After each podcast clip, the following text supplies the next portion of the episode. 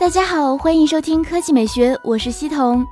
日前，一加官方发布了四周年纪念版一加五 T，其采用了熔岩红配色。外观方面，一加五 T 熔岩红应该是一加成立四周年以来颜色最亮的一款。背部的熔岩红配色，如同正在冷却的岩浆般柔美耐看，极具质感。同时，全金属机身，隐藏式 U 型天线设计，让这台旗舰显得优雅精致。配置方面，一加五 T 熔岩红采用了六点零英寸显示屏，分辨率为二幺六零乘幺零八零，屏幕纵横比为十八比九，搭载高通骁龙八三五处理器，配备八 G 内存加一百二十八 G 存储，前置一千六百万像素摄像头，后置一千六百万加两千万像素双摄像头，电池容量为三千三百毫安时。价格方面，其定价为三千四百九十九元，十七日凌晨零点正式在一加官网开卖。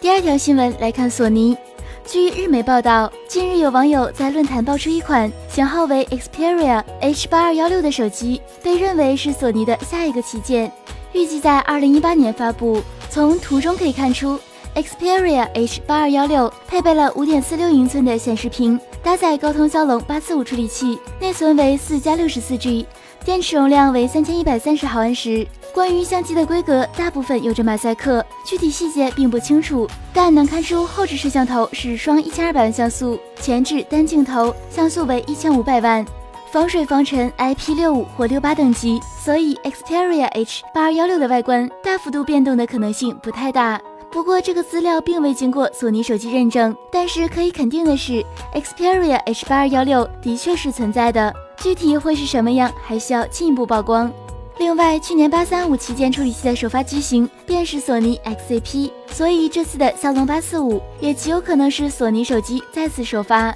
索粉不妨小小的期待一下。那今天的语音就到这里，大家明天见。